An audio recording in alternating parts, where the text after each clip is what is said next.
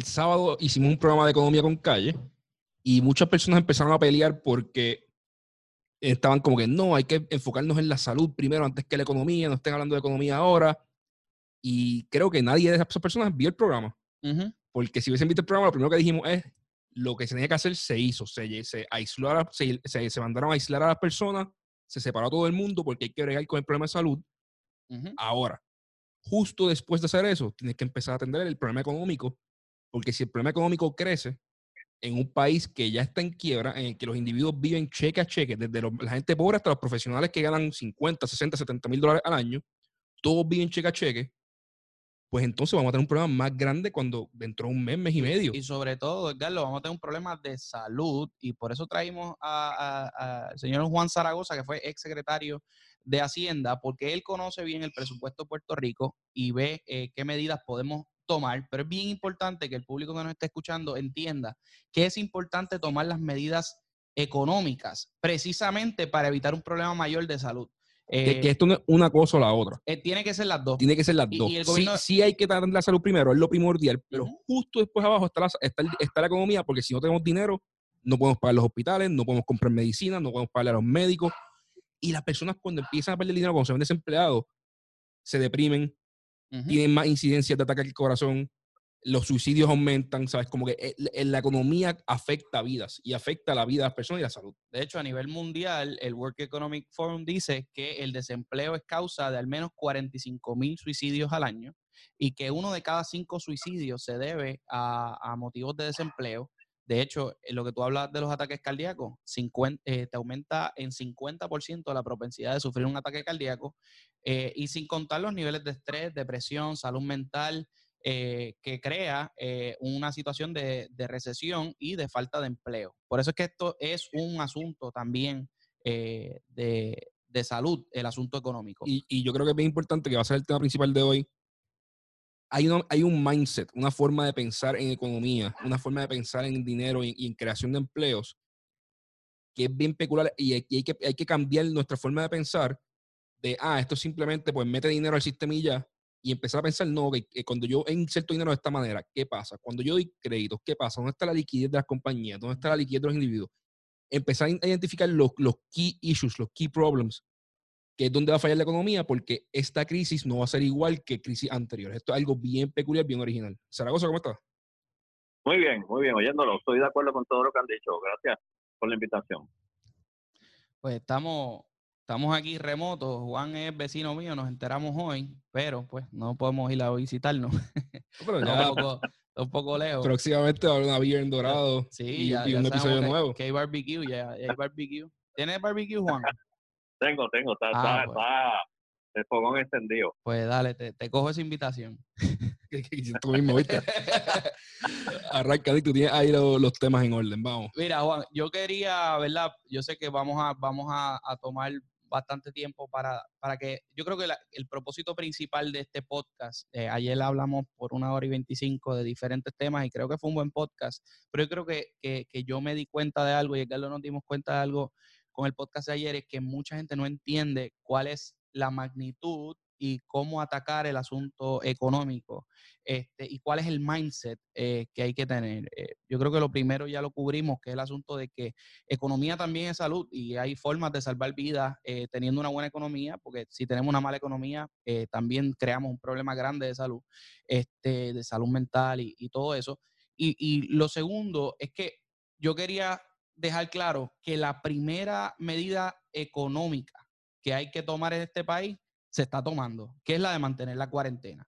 Yo creo que ese es el primer paso, eh, porque obviamente si el virus se sigue regando, vamos a tener eh, por un periodo demasiado prolongado de tiempo un problema económico que lo acompaña. Mientras, mientras el, virus crezca, mientras más gente se enferme, eh, más difícil se nos va a hacer con los recursos que tenemos atender la situación y obviamente más se van a desbaratar todos los negocios y todas las empresas y el ingreso de las personas se va a ver afectado por más tiempo, porque obviamente eh, no tenemos forma de contenerlo. Es un em, enemigo invisible que está ahí, que todo el mundo se va a cohibir de las actividades que normalmente en, en, en Arroyo Bichuela, yo prefiero prohibir a la gente por 14 o 28 días eso, es así. el que salgan a que la gente sola, el 30%, 40% de la población, deje de salir poco a poco y estén por un periodo de un mes, mes y medio, dos meses sin, sin atreverse a salir al cine, sin atreverse a ir a comprar mantecado, por este miedo de, de ah, quizás me, me contagie. Exacto. Porque cuando pasa eso, nada más está 30, 40% de las personas sal- eh, yéndose, eh, no, no yendo de la economía.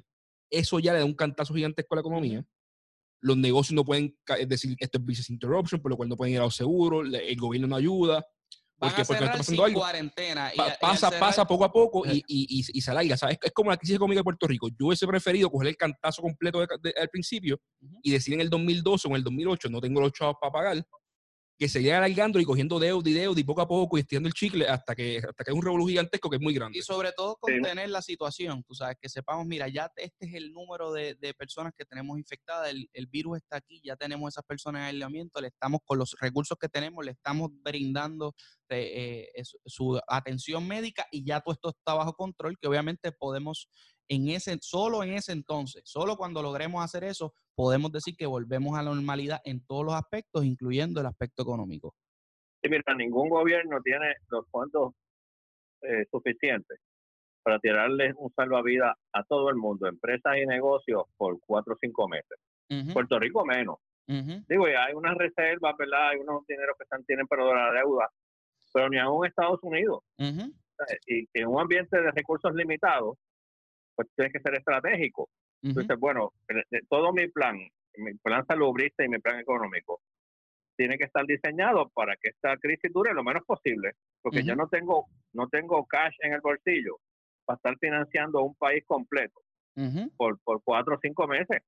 No- Así que como tú, tú bien decías, la primera medida la- o, o- o la principal medida Y matar ese virus eh, no es solamente cerrando y cuarentena y ya. Obviamente cerrando, haciendo todas las pruebas que necesitas. O sea, hacer eh, pruebas como si fuera tu trabajo para tú identificar dónde está el virus. Porque que tú cierres y estás a ciega y no sabes cuántos realmente eh, casos tienes afuera, crea el problema de que tú cierras por un tiempo, luego abriste pensando que lo con- contuviste y como no lograste identificar y poner las personas en atención médica, el virus sigue creciendo y probablemente vuelvas a tener que cerrar. Y nosotros podemos financieramente y con unas medidas que hemos discutido con usted previo al podcast, eh, financieramente apoyar a ciertas industrias eh, críticas y a, y a ciertos negocios por un mes, pero si volvemos a una cuarentena en dos meses, en tres meses, no hay dinero. Como usted dijo, no hay dinero ni por el lado federal para ni hacer por el esto ni lado tres ni cuatro veces. ni tres ni cuatro veces. Y- o sea que en esta hay que aprovechar, hacerlo por el tiempo suficiente como para contenerlo realmente y medirlo, sobre todo para saber cómo contener el virus. Que vamos a ponerlo en perspectiva en, en- en el- en lo que estamos hablando ahora. El- la cuarentena acaba en, que en, siete días, En siete días. en, en siete, ocho días. Pero al, con el nivel de testing que hay ahora mismo, no realmente sabemos, no podemos acabarla. no sabemos si se porque, puede si la- acabar porque, o no. porque no vamos a saber cuál es la prevalencia del virus, cuántas personas se están infecta- infectando día a día y si, y si lo hemos logrado controlar con las medidas actuales. Exacto. Por lo cual, cuando llegue el 30 de abril, es bien probable que la medida económica y de salud más viable y la, y la, de, y la de mejor práctica sea, mira, va a haber que alargar esto porque no tenemos los datos suficientes para poder saber si, si ya es suficiente. Lo, lo hicimos bien temprano, quizás está funcionando a la perfección, pero no podemos saber porque no tenemos datos. Exacto. So, básicamente lo que hay que hacerle es dos cosas. Una, el cierre, perfecto. Probablemente hay que prolongar ese cierre, Ujú. Eh, provocando más, más eh, estrés financiero a las personas y más estrés financiero a los negocios, pero, pero asegurándonos de que en ese tiempo vamos a bregar con, con la emergencia salubrista y asegurándonos que podemos contenerla eh, y que estamos tomando todas las medidas y que sabemos la magnitud exacta y le podemos dar cierta seguridad a la gente para que continúe con su vida porque ya sabemos cuántos casos hay. Y yo creo que Exacto, 15 tipo- días es muy pequeño porque, porque obviamente la gente re- presenta síntomas ya a los 15 días. Eh, so, eh, mucha gente está diciendo de 30 a 45 días, ya más o menos sabes quiénes son los que tienen síntomas y ya por lo menos puedes hacer las pruebas en el tiempo que tomen las pruebas y todo eso y ya puedes contenerlo.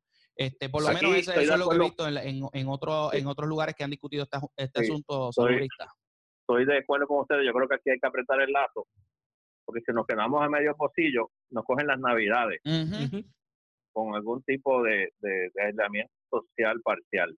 Y eso sería Entonces, sí, devastador para, para la economía, los negocios y la gente. O sea, se quedaría sin empleo. Zaragoza, en y si, masa. y si entramos directo a las finanzas, antes de empezar el podcast estamos hablando un poco de, de cómo Puerto Rico está en quiebra y, y el país vive día a día, pero también los individuos. Nick, tú dijiste una estadística de que eh, cerca del 60% En- de en población... Estados- en Estados Unidos, no, en Estados Unidos, este, la mayoría de la gente eh, vive a 400 dólares de un imprevisto para entrar en impagos en sus cuentas.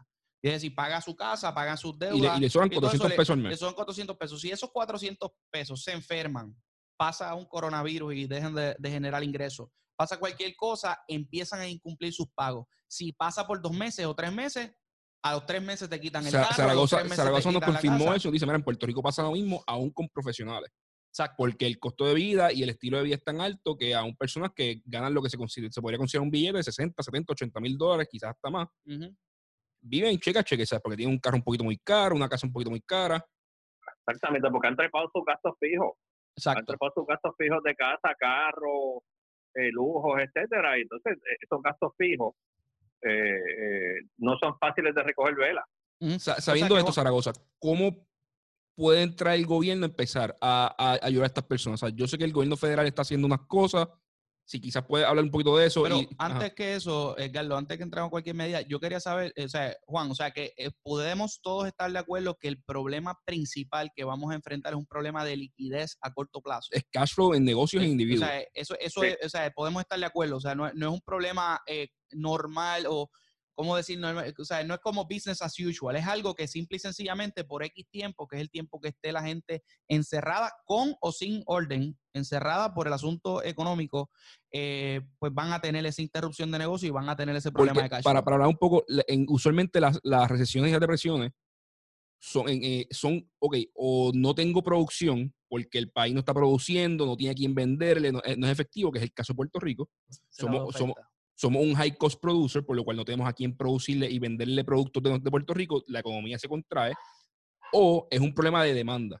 Ujú. Es un problema de que la- hay, hay producción, pero la gente no tiene con qué comprarla. Es el problema del 2000, del- de, de- Aquí, de la recesión del- al- de, los, de los años 20 y los años Al 30. corto plazo hay chavos para Y una tercera son las financieras, que fue lo que pasó en el 2008, Ujú, que pues lo puede arreglar el Fed, porque ok, aquí es que los bancos todos se quedaron sin liquidez a nivel central y, y- y les- le hace falta seguridad para poderse prestar y poner, y poner el sistema monetario a correr de nuevo. En este caso no es ninguna de las tres. En este caso hay dinero en el sistema, Por hay- ahora. por ahora.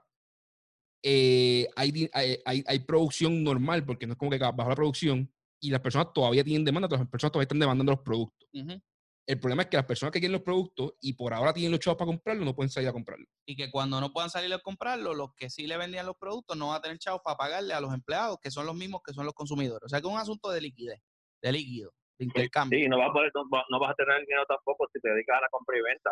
Ajá. Oye, tú tienes, la mayoría de la gente que se dedica a la compra y venta aquí tiene suplidores fuera de Puerto Rico, Ujú. que te van a estar ya, ahí no hay moratoria posible, te van a estar llamando para que para que te pongas al día.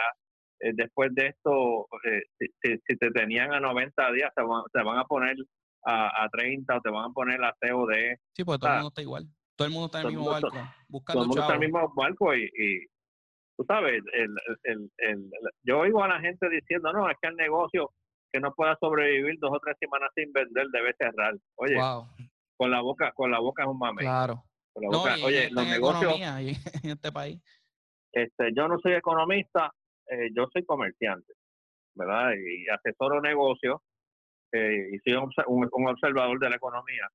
Y los negocios eh, funcionan como una centrífuga. Ujú. Tú compras, vendes, generas un servicio, lo, lo, lo, lo provees, lo facturas, tienes dinero en la calle en cuentas a cobrar. Puerto Rico no es el sitio donde eh, nosotros los comerciantes pymes eh, te- tenemos siempre los receivables trepados, las cuentas a cobrar 90, Ujú. 120 días.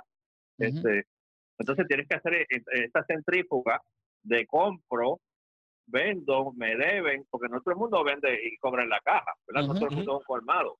Hay mucha gente que vende y saca la factura a la calle y prende una vela a ver cuándo le pagan. O sea, Como, por ejemplo, en la empresa mía de servicios profesionales, yo pago la nómina quincenalmente y entonces hago una factura y me facturan y me pagan tres meses después. ¿Y cómo yo pago esa, esa nómina? sí, todo, O sea, yo el- le pago a ustedes dos porque me trabajen este mes.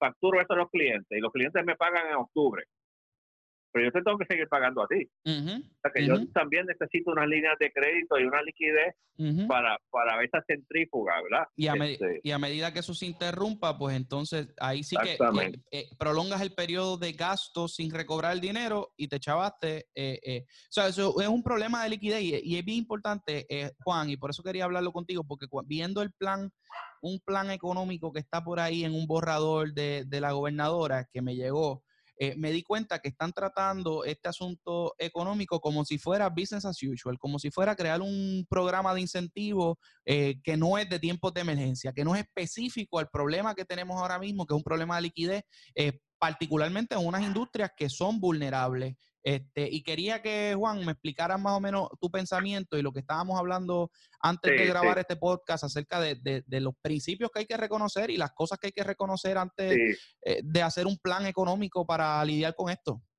Sí, mira, eh, digo, y esto es una metodología que yo uso, no yo no hago planes económicos, ¿verdad? Pero hago otra serie de cosas eh, estratégicas. Y una metodología que yo uso es establecer en el arranque unos principios filosóficos. O sea, lo que vayamos a hacer se tiene que regir por una, dos, tres cosas y llegar a unos acuerdos.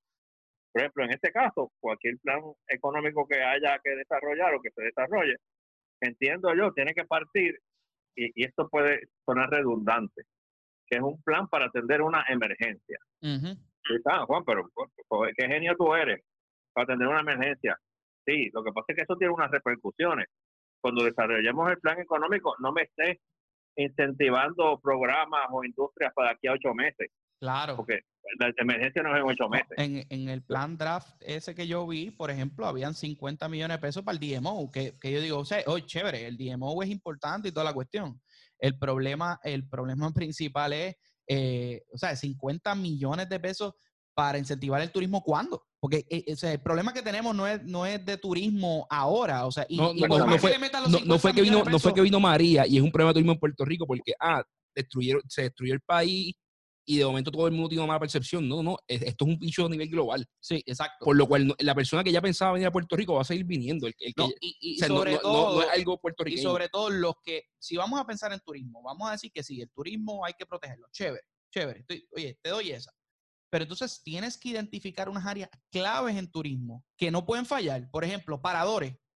Yo tengo que saber que los paradores que son más pequeños, que no tienen el capital que te tiene un Hilton, que no tienen el capital que te tiene un Marriott, específicamente, quirúrgicamente tengo que ir a ese parador y darle ese, eh, o puede ser financiamiento, que lo vamos a hablar aquí con SBA, eh, por un lado, y un alivio eh, eh, que sea lo más cash y líquido posible para que ellos aguanten esos tres meses, dos, tres meses, eh, retengan sus empleados y entonces puedan volver a operaciones cuando se acabe la emergencia en un tiempo X que de nuevo depende de cuán rápido nosotros contengamos el virus. Pero tiene, si, voy a hablar de turismo, tiene que ser en esa dirección. No puede ser dándole una 50 millones de pesos a una organización que se va a dedicar que en el futuro. Ah, no, que se, va, a dedicar a mercadear fuera de Puerto Rico. O sea, tú estás cogiendo 50 millones que podríamos invertir directo en la economía de Puerto Rico. la economía. Y los vas a coger y los vas a gastar en el New York Times, en el Washington Post en, en NBC Estados Unidos, o sea, fuera de Puerto Rico. Sí, sí. Eso tiene cero sentido, mi hermano.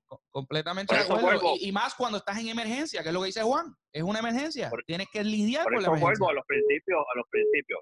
Principio número uno. Aquí, estos son unas medidas para atender una emergencia. ¿Y la emergencia de qué es? Como bien decían ustedes ahorita. Es una emergencia de liquidez, tanto a nivel personal como a nivel comercial establecido eso, todo el mundo de acuerdo. Punto dos. Pues eh, los recursos de, Puerto Rico son limitados. Pero eso es obvio también. Bueno, lo que pasa es cuando tú, cuando tú partes de que los recursos son limitados, pues te tienes que poner quirúrgico, específico, a la hora de tú incentivar X o Y cosas. Eh, eh, principio filosófico número tres.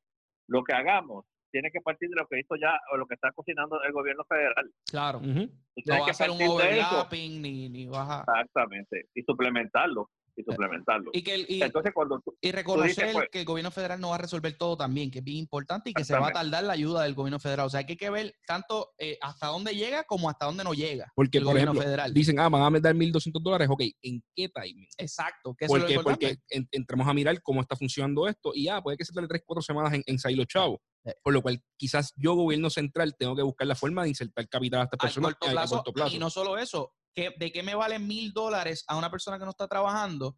Chévere, si yo, si yo logro contener el asunto del coronavirus en un mes, vamos a decir que son 30 días, que no son 15 días, que un 30 días de cuarentena, y, me, y esos mil dólares que me dio el federal me va a ayudar a un mes. Si yo, si mi crisis dura tres meses o cuatro meses, los mil pesos se me hicieron salir agua. O sea, no me van, los mismos mil pesos no van a durar eh, eh, eh, todo ese tiempo. Así que por eso es que siempre es bien importante saber cuánto va a durar la crisis, ponerle un límite, un tiempo que yo digo, mira, mi reto es en 30 días contener todos los casos o en 45 días contener todos los casos, porque de nuevo, cualquier medida federal o estatal se va a hacer salir agua si se nos sale de la mano y no y no continuamos este eh, y entonces pues para, para mí el cuarto principio es que entonces esto tiene que estar dirigido a los más vulnerables. De acuerdo que, eh, los individuos más vulnerables y las industrias y los comercios más vulnerables. Que cuando tú tienes que distinguir entre la persona que, que tiene una, una, serie de beneficios de, de, apoyo social, ¿verdad?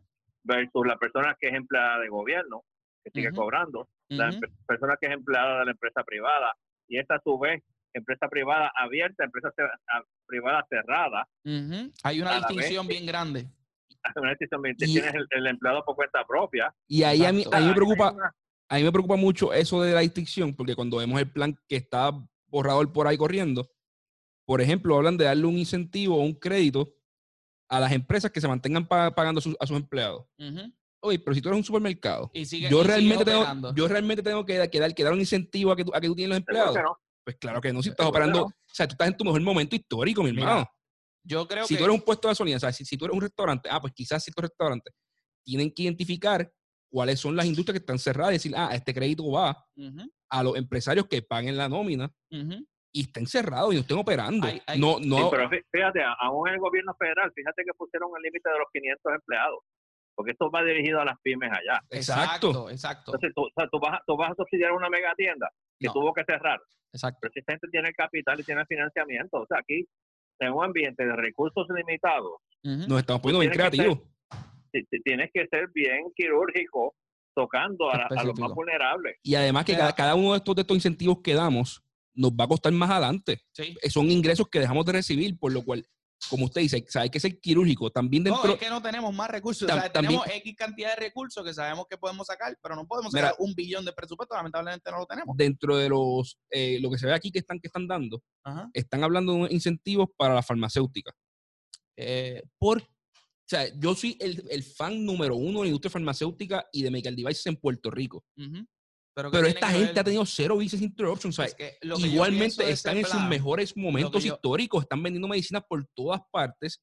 No tienen ningún tipo de business interruption. Ah, quizás sus plantas, lo, lo, que estaban haciendo para crecer las, las plantas, o sea, la construcción, pues lo tuvieron que parar pero su operación regular sigue operando. O sea, esas personas siguen yendo a trabajar. Lo que yo vi de ese plan, luego de leerlo y estudiarlo, creo que... Es que se cabildió, llegaron, llegaron 15 cabilderos allí a, trabajar. Dos, cosas. Primero que nada, y esto hay que hablarlo, el Task Force no está compuesto de pequeños y medianos eh, comerciantes, están eh, eh, compuestos de gente grande y con influencia. Eso es lo primero. Pero lo segundo... Y que, siguen operando. y, que siguen operando. O sea, que, que realmente pues, van a ser medidas que, que, les convienen a ellos no, yo sé, la, gobernadora llamó a, a, 15, a 15 gerentes y empresarios de industrias grandes y ellos fueron a decirle, mira, a mí me gustaría esto, me ayuda con esto. lo que a mí me huele fue que la gobernadora llamó a sus agentes de la FAF y toda la gente del gobierno y le dijo, denme un plan económico. Bueno, probablemente esto se hizo a la prisa y el plan económico, lo más fácil para tú entregar es lo que ya tú tienes. Ah, ¿cuáles son las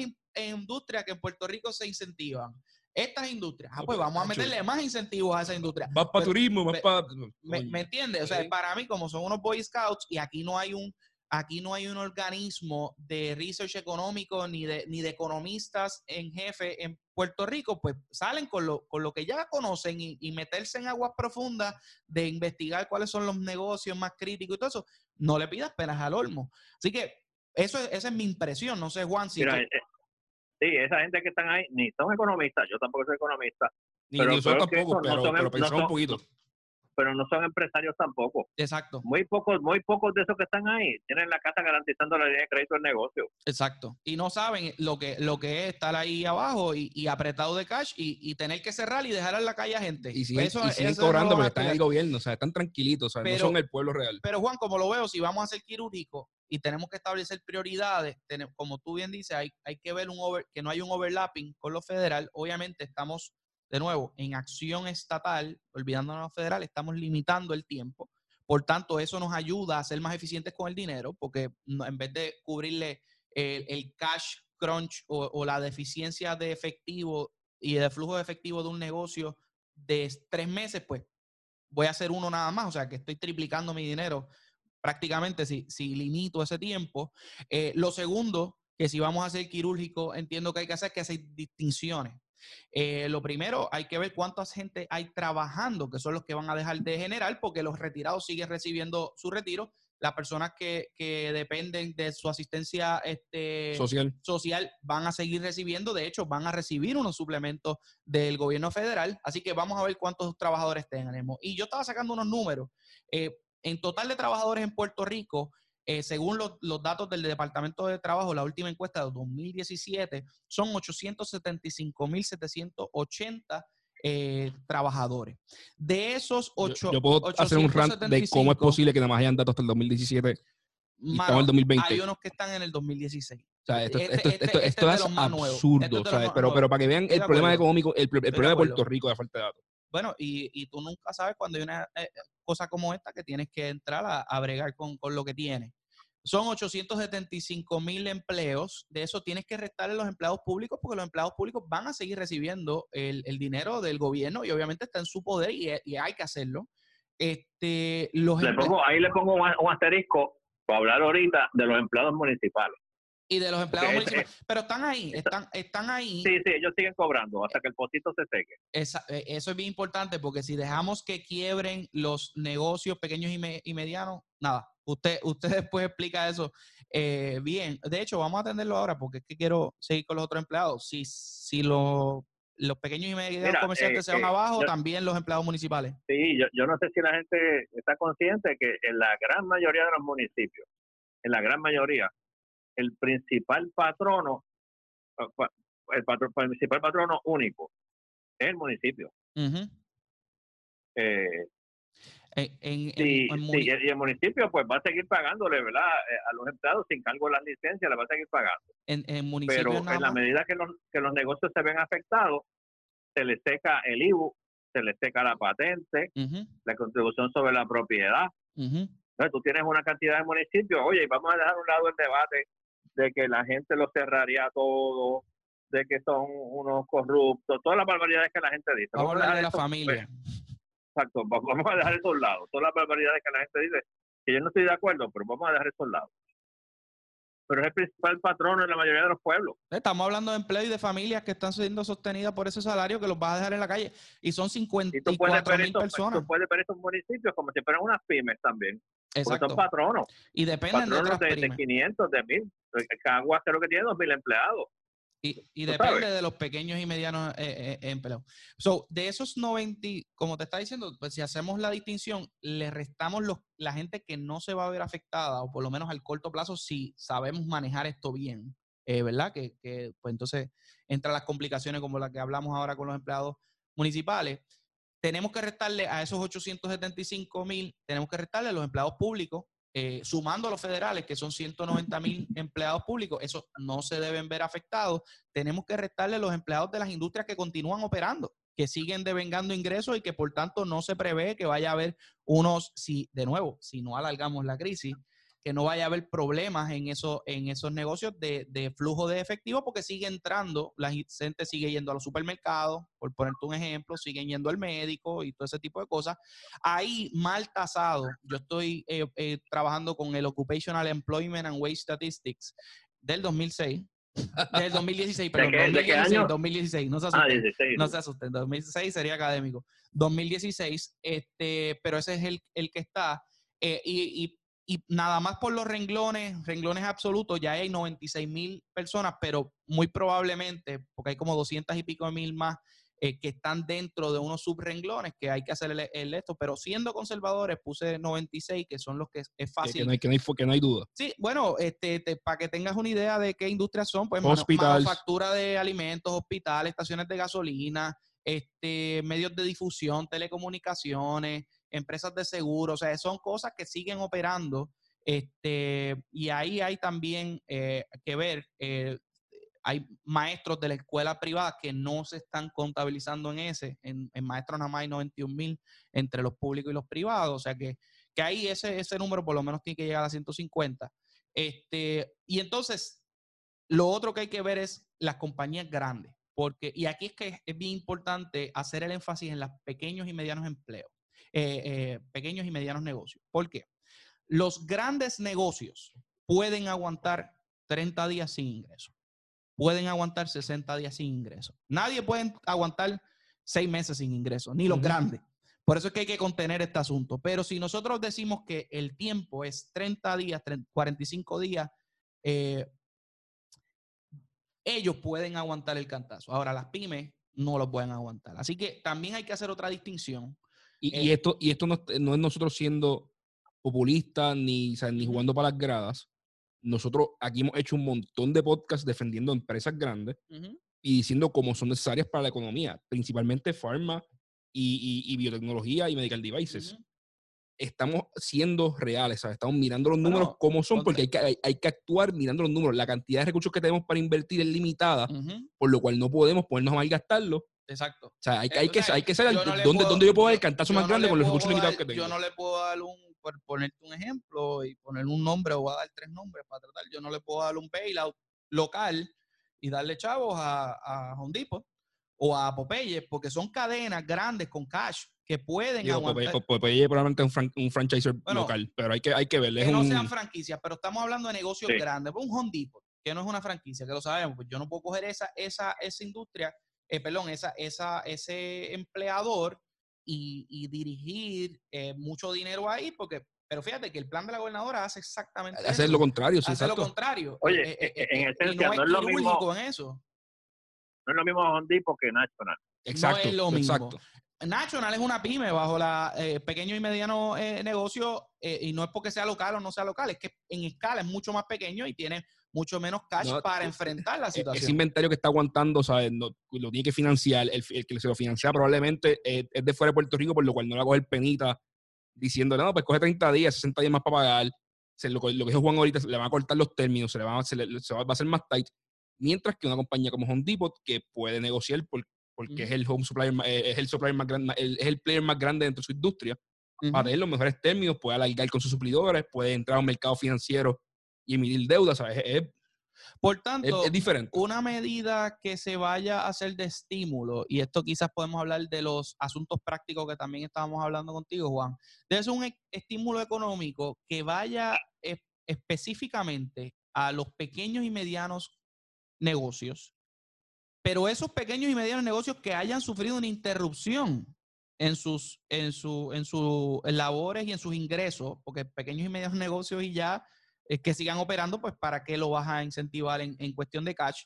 Este, y, yo, en mi opinión, y esto es un asunto de estilo y de implementación, yo lo haría a, aquellos que estén reteniendo empleados. O sea, como un estímulo a la retención de empleados. Al final del día, la gente no quiere perder sus empleados la gente quiere mantener esos empleados que son diestros, que ya han entrenado, que ya tienen una experiencia con la compañía, eh, quieren retenerlo. Y al final del día tú quieres que la gente retenga el empleo, no que esté en las filas del desempleo. Este, y obviamente, si nosotros podemos incentivar parecido a lo que trataba de buscar el proyecto del Senado 1538, eh, pero obviamente sin, con un estímulo que venga del gobierno, eh, y que venga del cash del gobierno, específicamente a personas, a pequeños y medianos comerciantes y, y a, personas que trabajen por cuenta propia, que son los más vulnerables si han tenido una interrupción de, de su Mira, hay algo, algo importante que tú mencionaste, que es una leyenda que corre por ahí. Y es que muchas veces la gente piensa que el comerciante siempre está eh, pendiente a votar a los empleados la más mínima oportunidad para votar a los empleados. Mira, que hay muchos comerciantes que en esta crisis están pagando las licencias de los empleados, eh, haciendo de tripas corazones, porque tú despedir empleados para volverlos, primero tienes a, ver si tienes la suerte de conseguirlos de nuevo, para reentrenarlos, para pasar el periodo de probatoria. O sea, para un comerciante, ya sea la venta de bienes o servicios, no es negocio. Tú estás votando a la gente por votarla, porque en, eso hay un costo. Hay un costo. Eh, y Juan, Juan, yo tengo una duda. ¿El desempleo es federal o, es estatal? El desempleo es federal. Eh, eh, yo creo que es una mezcla. Yo creo que es una mezcla. Esto ves dentro de, la legislación federal esta que se aprobó. yo, creo que hay un, como un upgrade al desempleo. Yo creo que uno paga desempleo local, desempleo federal. Este, o sea que aquí hay unos fondos de desempleo pero también hay una porción federal. Porque, porque ahí mismo yo creo que también hay que ser, o sea, si, si vamos a, hacer objetivos, el, el, plan tiene que incluir medidas que quizás permitan que empleadores que no pueden pagarle la nómina a sus empleados puedan darle un, despido parcial, o sea, un despido intermedio eh, eh, de, hoy a 30, días. Yo no diría un despido parcial, como se llama eso, sería un, un plan suplementario de suplementar la merma en jornada. Y eso, y pues, eso pues, se por ahí, porque hay muchos, hay muchos empleados a part-time. Mira, mi, mi, hermana, mi hermana es una empleada de, de un sitio de, estos, de los que tú brincas y son los palones pequeños. Ese sitio, obviamente, cerró. Pero mi hermana trabaja 20 horas a la semana. Claro. O sea, y mi hermana es el mejor caso, mi hermana o sea, vive con papi y mami, o sea, no, no tiene necesidades estas de...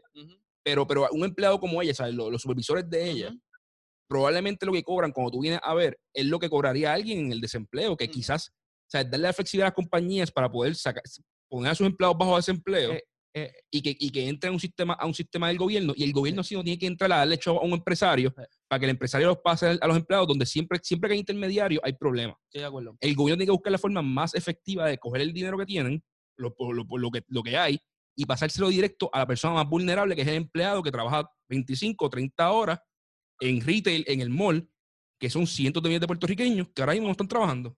Y así mismo, Nick, este, tú me hiciste un, buen comentario en el sentido de que ese es eh, cuando cogemos el universo de las personas que trabajan y los estábamos desglosando, como hacía Nick, pues hay un hay, cientos de personas que trabajan a tiempo parcial.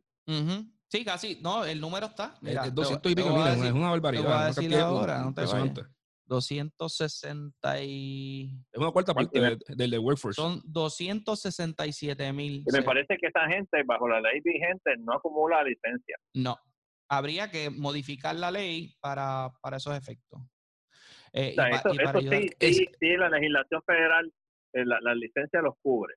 Pero eso es todo lo que tienen. Van a tener estos 10 días.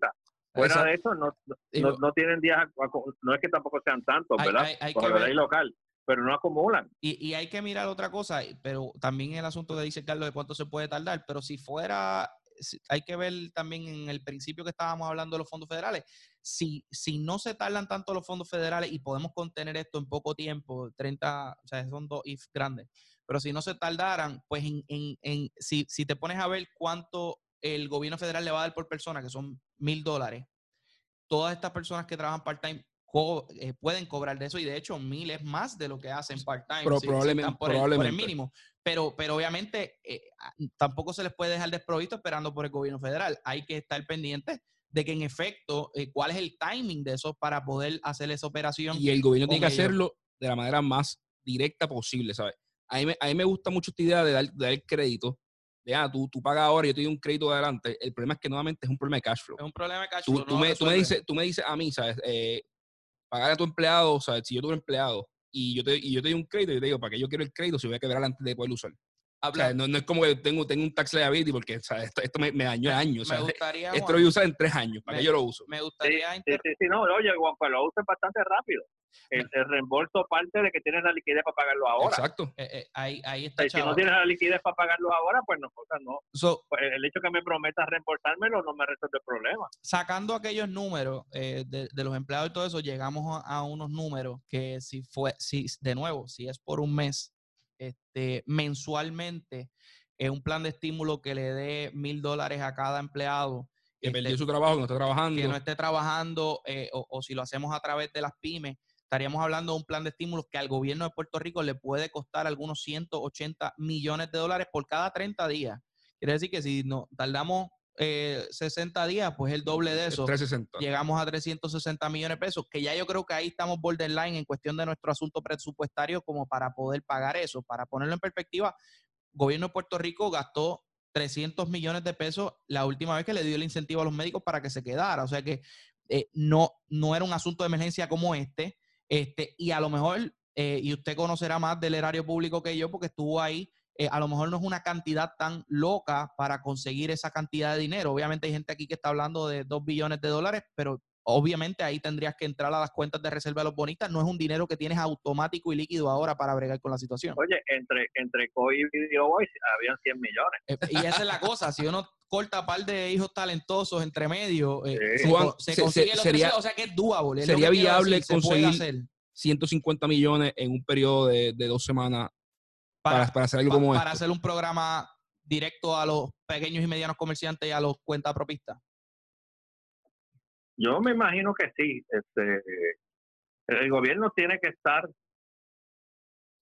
Oye, eh, eh, al final de cuentas, si la, si la, es que como te digo, es que como ahí tan poca información, yo no sé. Bueno, pero acabamos de soltar 50 millones en una propuestita boba para el, para el DMO. O sea, yo no creo que llegar ah, a 100 más va a ser tan complicado. Quítale lo primero los 50 de esos que ya le asignaste al, DMO. Habían ahí 55 y, y consigue, de, 55 y consíguete 95 más, que creo que... Y habían otros chavos para, para Invest y otros chavos para otras cosas. Si habían país, oye, de, de esta misma documento de, de, Fortaleza, Ahí, pueden haber 80 millones de pesos. Exacto, está a mitad de camino, a mitad de camino. Obviamente, dejando diciendo que el tiempo es dinero y que tienes que entonces contener esto en efectivamente, en, si no votaste los chavos, porque no resolviste nada, no se quebraron este mes, pero se, eh, se quebraron el mes que viene, que es lo importante. Juan, hablando de los negocios, yo quería también traer un tema que nos saltamos un poquito, que es que los negocios tienen dos problemas. Eh, bueno, el problema principal es liquidez, punto. Eh, y obviamente un componente de esa liquidez es el asunto de la imposibilidad de pagar la nómina. Dejan de ingresar, no pueden pagar la nómina, crea desempleo. Estas medidas que estamos proponiendo o la medida que vayamos a proponer tiene que ir dirigida específicamente a evitar que se pierdan empleo. Porque no podemos verlo como, no, voy, voy, a soltar chavos en la economía para ver qué pasa. No, no, no. Yo lo que voy a hacer es darle el cash suficiente a los negocios para que no voten gente. Por eso es que a mí me gusta el vehículo de darlo a través del empleador para que el empleador porque es porque el empleador va a retener los empleados.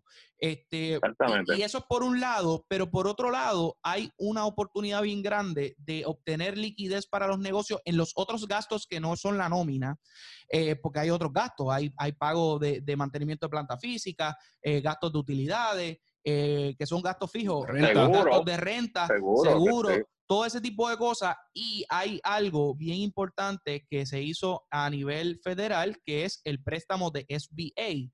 Y que eh, después de tanto pulseo entre la comisionada residente y, y la fortaleza, de decirle, mira, ya tienen que hacer esto, lograron que Puerto Rico se incluyera en la lista de SBA. Hay, que explicar eso un poco. Eh, para, entrar en el programa de SBA, el gobierno tenía que, presentar X cantidad de, de test cases. algo mejor. SBA es Small Business Administration, que es una administración que se dedica al sustento y al apoyo financiero de los pequeños y medianos comerciantes y que es federal, provee préstamos a un interés muy bajito, bien bajito, hasta el 3%, y que es para eh, precisamente ampliaron el fondo de SBA para esta emergencia a nivel federal. para, que, para que negocios puedan coger prestados para mantenerse abiertos durante esta poder crisis. pagar todo su, todas sus para arreglar, su, para arreglar su cash flow, lo que, lo que estamos hablando. Lo que estamos hablando, darle una liquidez de X meses para que puedan sufragar, ¿verdad? A un 3% todavía, pero es un préstamo sin colateral que Y esto se accesa hoy, o sea, esto el negocio va hoy y si, y si, y si, y si tiene se acceso, pudiera accesar se, hoy. se, puede, se puede coger bien rápido. Pero, hay una interesante. El, gobierno el, gobierno tiene que primero eh, presentarle SBA, creo que eran 5 o 10 casos, una, una cantidad casos. bien bajita en todo, el en todo el territorio, de que, ah, mira, estos negocios están viendo business interruption por el coronavirus y, la, y las medidas que estamos tomando, eh, déjame entrar a tu programa de emergencia.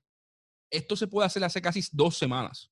Y el gobierno de Puerto Rico vino a hacerlo el viernes. O sea, estuvieron dos semanas que nuestros empresarios no podían accesar al sistema de, de Small Business porque aquí, pues, se durmieron en... que eso, porque hay muchos negocios que empezaron a, presentar pérdidas mucho antes. Porque, porque aquí se, se, durmieron y estaban, y están en, otro viaje. Y se durmieron hasta el punto que, que, Jennifer González tuvo que hasta tuitearle. Sí, como que, hey, escribirle una carta a Fortaleza para que, mira, acaben y hagan esto, que los chavos están ahí. o sea, pero pero para, para acabar de joder, porque es que hay que hablar malo, ¿sabes? Esto lo hacen y le meten una traba en el medio que dice que para solicitar el préstamo necesita un wet signature. Necesita un wet signature. Primero que nada, yo nunca he escuchado el término wet signature en mi vida. Juan lo escuchó. el chiste de Juan quedó bueno. Fue lo mismo que yo pensé. Llegué como, what? Pero no, es apto para, para podcast. Pero, y, pero ok, pero ok, tiene que ser un, un wet signature. Cuando uno googlea wet signature significa que es una firma a bolígrafo, a mano. No es un ponche, no es un print, no es un print, no es, no es una planilla certificada según lo que tú buscas en, internet, lo que es un wet signature, que, que, eso fue el término que utilizó eh, Jennifer González en la carta que le manda a la gobernadora, wet signature es que el propio secretario de Hacienda tiene que coger un bolígrafo y aprobarte el SBA. Por lo cual, lo que estamos viendo aquí es que el gobierno se metió en el medio y dijo, no, no, no, para tú pedir un préstamo de, SBA, que es un programa federal, tiene que pasar por mí, porque como Hacienda es tan eficiente y tengo tantos empleados y no tengo una casa ahora mismo con mi tiempo, porque mis empleados están trabajando full time allí, no, están todos remotos, probablemente, o sea, viendo Netflix mientras trabajan, como el resto del país, como el resto del país, para ser justo. Los empleados, quien tiene que firmarlo es uno. Por, por eso, pero pues, pues, pues, él puso una traba y de momento los empresarios de negocios no pueden entrar a coger liquidez más. O sea, yo no entiendo cómo este gobierno no entiende que poder coger chavo hoy no es lo mismo cogerlo en dos semanas, que el tiempo importa. Eh, la regla número uno de manejo económico es do no harm. No le haga daño a las cosas, o sea, no te pensando, en el medio. Pensando, pensando maliciosamente, a veces estos filtros se hacen para tú asegurarte en un ambiente de, recursos limitados que te ayuda a la gente que tú quieres que te ayude. Ah, pues claro. Eso, es que yo, tengo, otra forma de pensar. Pero dame otro racional que haga sentido.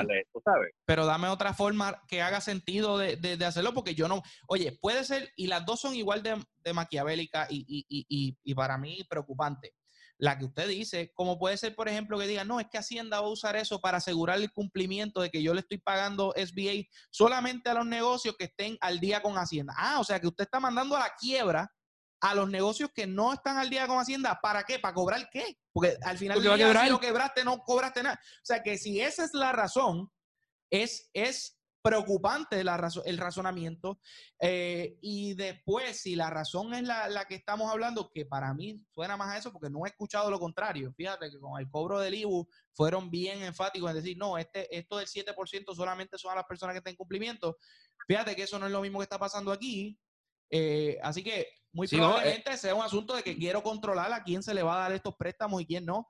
Y yo pienso que eso es, eso es bien preocupante y es mucho que bien peligroso. Mucho que decir. Bien, pero bien peligroso porque... Y, y, lo que, y lo que logrará en la economía es un, es un problema grande. O sea, y, y, es lo, y es lo mismo que yo escribí una columna hoy que estaba hablando sobre el, ah, no, la, el, proyecto del Senado es 8538, ¿cómo? El 1538. Eh, yo, yo, tuve pesadilla con ese proyecto. Pues ese proyecto, las intenciones eran buenas. Mira, mi hermano, tú me puedes decir a mí que las intenciones eran buenas con ese proyecto, cuando hubo gente tan inteligente que lo firmó, o sea, personas preparadas, bien educadas, que conocen la economía, que conocen el tema. O sea, tú no me puedes decir a mí que es bien intencionado. Esas personas, o A, no se leyeron el proyecto y votaron a favor sin leer el proyecto, y nadie en su equipo se lo leyó. O B, estaban claramente jugando para las gradas. Y aquí es lo mismo, ¿sabes? Aquí tenemos que, quitarnos esta, esta, capita de que, ah, no, eso es que, fue un error. No, no fue un error, o sea, esto tiene una intención y, la, intención es controlar a quién se le van a dar los chavos, no hay de otra. Y, eso no puede ser así. tenemos que jugar un país que sea justo. La forma del pueblo fiscalizar esas acciones, tanto en el proyecto como en este asunto del wet signature de los fondos de SBA, es sabiendo realmente lo que necesita el pueblo para salir de esta crisis. Y obviamente, si hay algo entre medio y hay algo que provoca la quiebra de los negocios o hay algo, o sea, pues ya tú sabes que hay una mala intención, porque o, a menos de que, de que sea algo naif que, que en este no puede ser naif, no puede ser. el, secretario de Hacienda sabe lo que está haciendo, vamos a ver. Yo no creo en eso. Zaragoza, ¿sabe? ¿Usted, usted sabría lo que está haciendo si, si pide una firma como esa? A un SBA. Seguro, seguro. usted sabe que, es una traba, lo reconoce. Sí, sí. Oye, pero por tocando un punto que yo creo que no hemos tocado en todo este tiempo, es que desde el punto de vista del pequeño comerciante, esta crisis le da dos cantazos.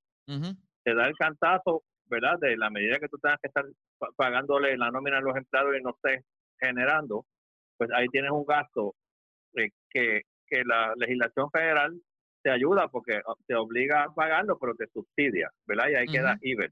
Pero, oye, eh, el que tiene negocio sabe que el día de venta perdido nunca se recupera. O sea, sí. No. vas a coger un cantazo en el lado de las ventas. Como que. Porque ese día que pasó, ese día no vuelve. Tú sabes, esa nevera que se iba a vender, ese aire acondicionado que se iba, o sea, eso no vuelve. Y con eso no es que se acumula. Por eso es que es necesario algo de cash o, o, o, algo de, de, de dinero que vaya específicamente al negocio. Además de lo de la nómina. además, de, además de lo de la nómina. Y, para, explicar, eso un poquito mejor, lo explicamos en el último podcast, pero para decirlo aquí, tú te recortas dos veces al mes. Si tú, si tú tuviste 28 días en cuarentena, 30 días en cuarentena y no te fuiste a recortar, el mes que viene no te vas a recortar cuatro. Te, vas a recortar, te vas a recortar las mismas dos veces. Y, eso Ese barbero perdió 40 horas, que son los 20 horas que tú vas por, por, por recorte que, que, no fuiste ese, ese, mes anterior. Y eso es bien importante reconocerlo, porque cuando uno ve de nuevo el draft de eh, la gobernadora y de AFAF de manejo de esta crisis económica, vuelves a ver un montón de lo que se llaman deferrals, que son cosas que tú no vas a pagar ahora, pero que vas a pagar después y que realmente alivian, pero no resuelven, porque al final del día es como ustedes dicen, ingreso que no hiciste en muchos de los negocios, ingresos que lo perdiste para siempre y que te acerca a la quiebra ah, financiera. no vas a pagar IBU en, los puertos. Ah, qué bueno, pues los negocios que están abiertos se vieron beneficiados, pero si yo estoy cerrando, estoy vendiendo, eso, no me importa un bledo del IBU. No está mal que esté en el plan los diferimientos de pago de agua y luz, los diferimientos del 10% de, de, de, de, los servicios profesionales de retención. No está mal, pero ese es el ese es el frosty del bizcocho. El bizcocho tiene que ser una medida de cash, de liquidez, que inserte específicamente a aquellos que no están generando. Que, que inserte, perro, que inserte. dinero. ¿Ah? Ese perro te muerde más abajo. Pues claro, no, está posponiendo, eh, tirándole una pata a, la lata de aquí a que terminen las primarias o las elecciones. Juan, Pero, y, usted mencionó, o yo vi un tuit o algo así de usted que, que hablaba de... Del Task Force. De la del, composición, del, del, Task Force, de la composición. La, la, puede explicar? Porque a mí esto me tiene bien preocupado. Mira, yo cuando veo que van a nombrar un Task Force, primero yo dije, bueno, ojalá que nombren cuatro o cinco economistas sólidos ¿verdad? Pues y el país los tiene. Puede definir sólido. que no están up for sale. Ah, ok, que no son economics for hire, que no son guns for hire, de los que, de los que, tú le dices esto da 80 y, y dame la fórmula ahora. Exactamente. Y, y, y segundo, y yo, yo, esperaba representantes de los sectores comerciales más vulnerables. O sea, si tu industria es la banca y estás abierta, o, o las telecomunicaciones. Oye, pues muy bien, tal vez uno que otro, este, porque a la banca tal vez se le pida por legislación o creo que viene algo federal que dé algún tipo de moratoria. Sí, y deben, estar ahí para explicar. yo hubiese esperado, yo hubiese esperado comerciantes de verdad, de los que tienen su casa garantizando la línea de crédito, de los que dejan de cobrar por pagarle a sus empleados, de, los que de los que todas las mañanas cuando abren el email lo abren con susto pensando que el banco le envió un email reduciéndole la línea de crédito. De ese tipo de comerciantes. Y de, ese, de esos no hay. Y, te digo algo, Juan. ¿Y, eh, cómo, cómo conseguimos a eso? Pero dame hombre, en Estados Unidos hay algo que cada vez que tú ves un presidente hablando de esto, lo dice. Los pequeños y medianos comerciantes son la espina dorsal de la economía americana. Y eso es un reconocimiento de cada vez que lo dicen, todo el mundo lo entiende porque es la verdad. no, ¿y tú sabes por qué? Porque los, pequeños y medianos comerciantes tienen una asociación que tiene un poder gigantesco de lobbying, porque se juntaron y todos pagan, todos, pagan su, su sí, pero, pero de aquí son todos un chorro de, están allí para, para tripear, para, para, para, para, para, para, y pueden mi resumen presidente del centro detallista, presidente, y no sé, no sé quién ni quién es el centro detallista, así que perdón. Pero, pero, pero aquí, pero, pero, pero las organizaciones, sí, me, me, me, tiré duro, tiré duro. Pero organizaciones aquí profesionales están todas durmiendo en, en su turno del bate. Se tienen que, se tienen que activar. Y como no se activan y como no cabildean proactivamente y como no tienen fondos y, y, están metidos en esto, ¿sabes? la Asociación de Small Business en Estados Unidos es uno de los media buyers más grandes. Nadie se atreve a tirarle en ningún medio porque, porque perder la pauta de ellos le, le costaría el medio. Pero, pero fuera y por eso es que Small Business en Estados Unidos, todos los presidentes van y le, y le rinden pleitesía. Igual que le rinden pleitesía a, a, las uniones y a otros grupos. que también hay una necesidad de un reconocimiento de parte de la gente de, de, y, de, y y si la gente lo reconoce, eso le cuesta voto a los políticos de que sí es importante el pequeño y mediano comerciante y que es de los más importantes y de los más vulnerables, eh, específicamente en momentos como este. Este. Juan, otra cosa que quería hablar rapidito contigo, que son otras medidas. Eh, hablamos obviamente de la medida de, de inyectar directamente a aquellos eh, negocios para el pago de nóminas que retengan empleados y que hayan sufrido ingresos. Eh, pero, por ejemplo, hay, hay asuntos de moratorias, eh, hablamos del Fondo de, Desempleo, pero quiero, quiero hablar un poquito del asunto de las moratorias. Este, creo que también por ese lado tenemos que tener un marco de acción bastante fuerte y, y hay que decirle que la gobernadora por lo menos en lo que son los asuntos de, del financiamiento de la vivienda, que son los préstamos FH a Boricua y los préstamos del Banco de Desarrollo. Económico, ella tuvo una dirección a eso, pero es bien importante no solamente ver el lado, el lado del cash es, tú tienes cash en tu cuenta, si, si, si ingresas, en este caso no estás ingresando, o si dejas de este, gastar. O si dejas de gastar. Y en este caso estás dejando de gastar, o sea, estás gastando como quieras, así que eh, yo creo que eso es, un componente que, que, amerita un tiempo. Sí, hay, hay, que ver también, posiblemente, yo creo que en, el, en esta tercera legislación federal, yo creo que, no sé por qué pienso que había algo de unas moratorias en préstamos comerciales, préstamos bancarios. Eh, yo, yo, yo, yo los vi en, ¿cómo es que se llama? En préstamos eh, estudiantiles de federal. Yo, pero, pero no vi ninguno eh, eh, comercial. Sé, que se estaba hablando, pero, pero no vi ninguno de lo que leí. Tengo que hablar un momentito como mi opinión, ¿verdad? yo veo bien complicado que Estados Unidos decida en un momento como este decirle a todos los bancos y a todo su sistema financiero que dé moratoria, porque a diferencia del huracán María, que era un área contenida, que era en, Puerto Rico y Irma en Florida y dos o tres desastres, que hay moratoria y son, y son obviamente parten de la declaración de emergencia del, presidente, pues obviamente es complicado para el, presidente de Estados Unidos decirle a todos los bancos que dejen de agarrar, de, tener dinero, ¿verdad? Y es, medio complicado. Y, y quizás también esa complicación haga que se tarde un poco, pero hay que recordar que Puerto Rico tiene una ventaja y es que la mayoría de los bancos que quedan hoy son locales.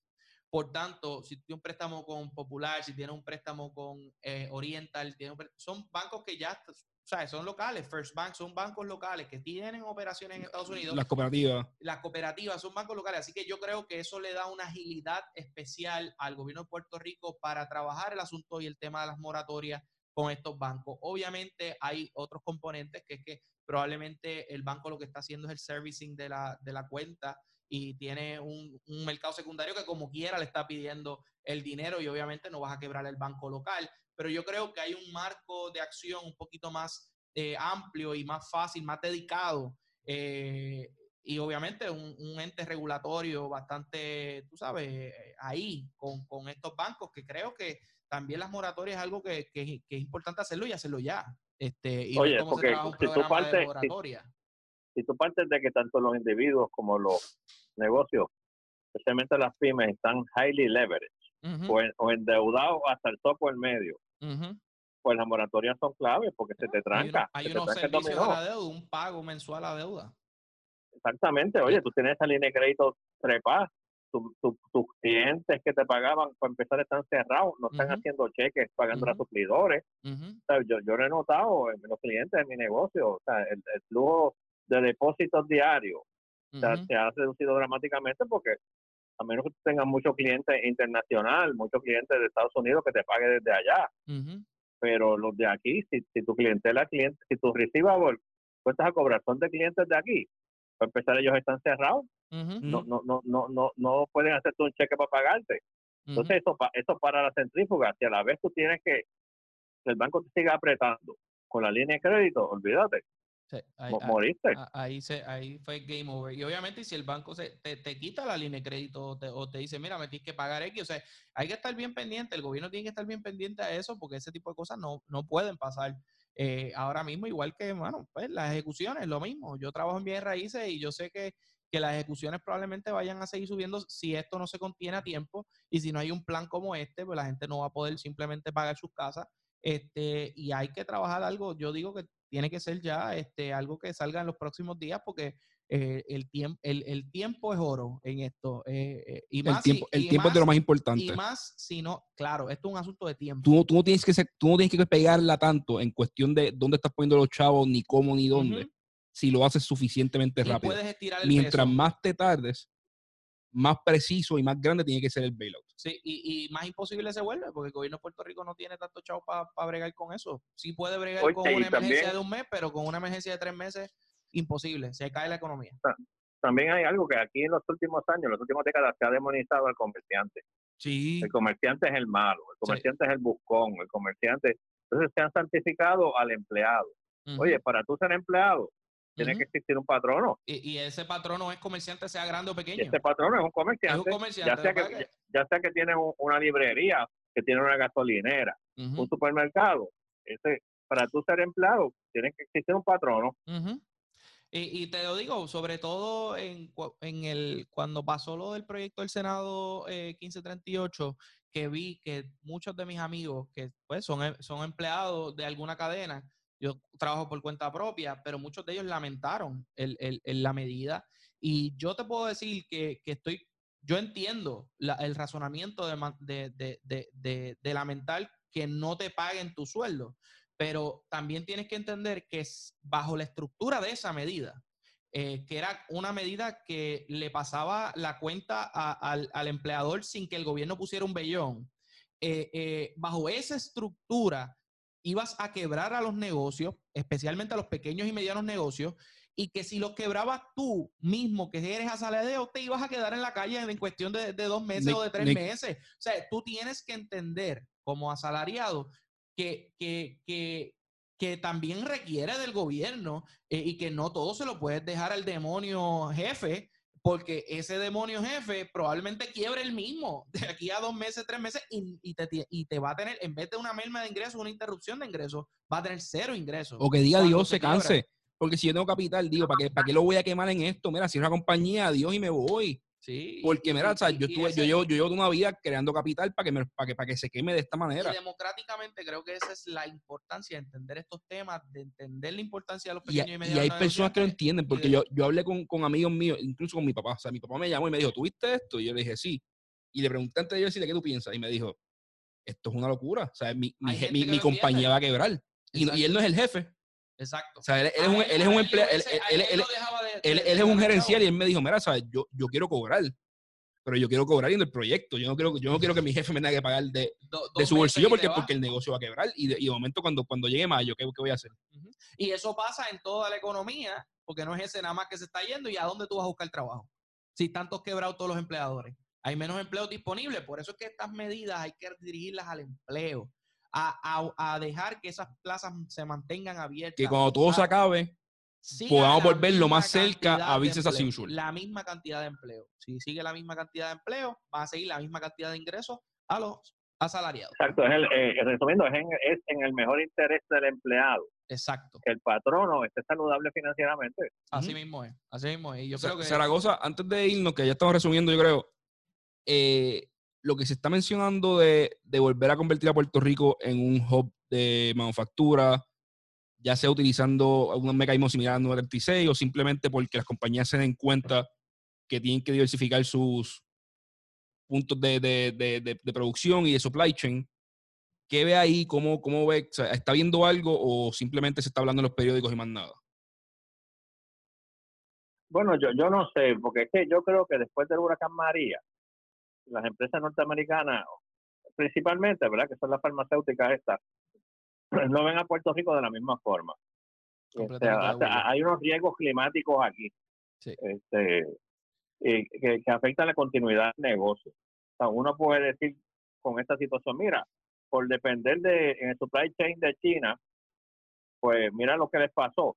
Dice, bueno, pero mira lo que nos pasó en María, que dependíamos de Puerto Rico, dependíamos de Puerto Rico. Oye, y tú puedes tener una planta en Puerto Rico en una cápsula y que sea autosuficiente en términos de, agua, de luz, etcétera, etcétera. Pero si el empleado que vive en el barrio X, a 45 minutos de la planta, no puede llegar, pues la planta no corre.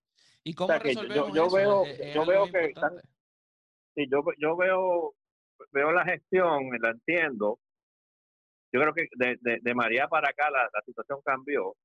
Este, eh, oye, pero cualquier cosa que caiga que ayude a fortalecer ese sector es buena.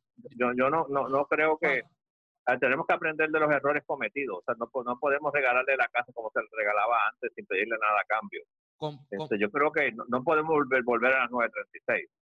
concurro contigo, Juan, pero sin embargo, si hay una oportunidad de, de aumentar una cantidad considerable de, de empleos por ese lado, yo creo que tenemos una oportunidad, más que con demagogia de decir vamos a volver a las 9.36 y ir allá al Congreso a que nos den en la cara con el asunto del huracán María, eh, que ellos están clarísimos que se interrumpió. Por ejemplo, la, la, la, producción de insulina que estaba en Puerto Rico, Estados Unidos sufrió estragos grandísimos porque no conseguía suficiente eh, insulina en, en, en Estados Unidos. Y e, eso está fresco en la mente de ellos, pero sí pienso que si nosotros llegamos con un plan específico para atender eh, la resiliencia de la industria y decirle, mira, no importa que haya un huracán, este es mi plan, tú vas a tener un puerto dedicado, tienes un aeropuerto dedicado, mi red eléctrica no es la misma. Entonces, ya ahí puedes ganar, eh, eh, manejar las objeciones y decirle, sí, reconozco eso, pero aquí está el plan de infraestructura que me va a llevar a, ayudar a la resiliencia y, y, sobre todo mostrar un compromiso, porque fíjate lo que usted dice, si hay un compromiso con la industria, todos los problemas tienen algún tipo de solución. Si, si, si, si es un asunto de camino, pues mira, el gobierno de Puerto Rico va a limpiar los caminos. El gobierno de Puerto Rico, o sea, que vean una proactividad y un reconocimiento de que esas industrias son importantes y que son vitales y que ahora mismo eh, el 30% del presupuesto más o menos viene de esas industrias y que hay un gran por ciento de la, de la economía, 20 y pico por ciento de la economía que viene de eso. O sea, que, que yo pienso que, que esa reafirmación de estoy contigo, en este momento eh, particular y sobre todo estoy comprometido con que yo sé que tengo este problema con los huracanes y tengo estos otros problemas, pero estoy aquí, voy a bregar con eso. Yo pienso que ahí tenemos mucho más chance de, lograr algo como, como esto. Estoy de acuerdo. Bueno, yo creo que ya estamos. Eh, este, resumen los, de estos. O sea, en resumen, bueno, la, la, economía es importante porque, porque afecta a la salud hay que identificar las cosas primordiales del problema, que son liquidez a las personas, a los individuos, liquidez a, los negocios. Y sobre todo a los que han sufrido una interrupción de negocio y a los pequeños y medianos que no pueden aguantar meses sin dejar de, devengar ingresos. Y como no tenemos capital ilimitado, hay que ser quirúrgicos con esto, hay que ser inteligentes, no, no podemos ir a, a, gastar chavos en cosas que van a ayudar dentro de ocho meses sino que hay como turismo y, y, irnos a mercadear. Hay que meter los chavos aquí, dárselos directos a los empresarios y a las personas que están teniendo interrupción de negocio. Y, y sobre todo, tenemos un factor tiempo que mientras más nos tardemos, más negocios van a quebrar y mientras más nos tardemos en resolver y contener el virus y matarlo, más vamos a sufrir a largo plazo, no solamente por el virus, sino por todos los efectos económicos que van a incidir sobre la salud pública del puertorriqueño. Esto fue Economía con Calle, hoy con Nick Pastrana, Juan Zaragoza, Edgardo Vicenti. Juan, tú estás corriendo para el Senado ahora, ¿verdad? Senado por acumulación. ¿Y tienes primaria o, corres directo? Sí, voy a primaria. Vas a primaria, así que, gente, si les gustó Juan aquí, por favor, vayan a las primarias y voten Partido Popular. Eh, y nada, aquí estamos. Muchas gracias, Juan. Gracias. Gracias, Edgardo. Bueno.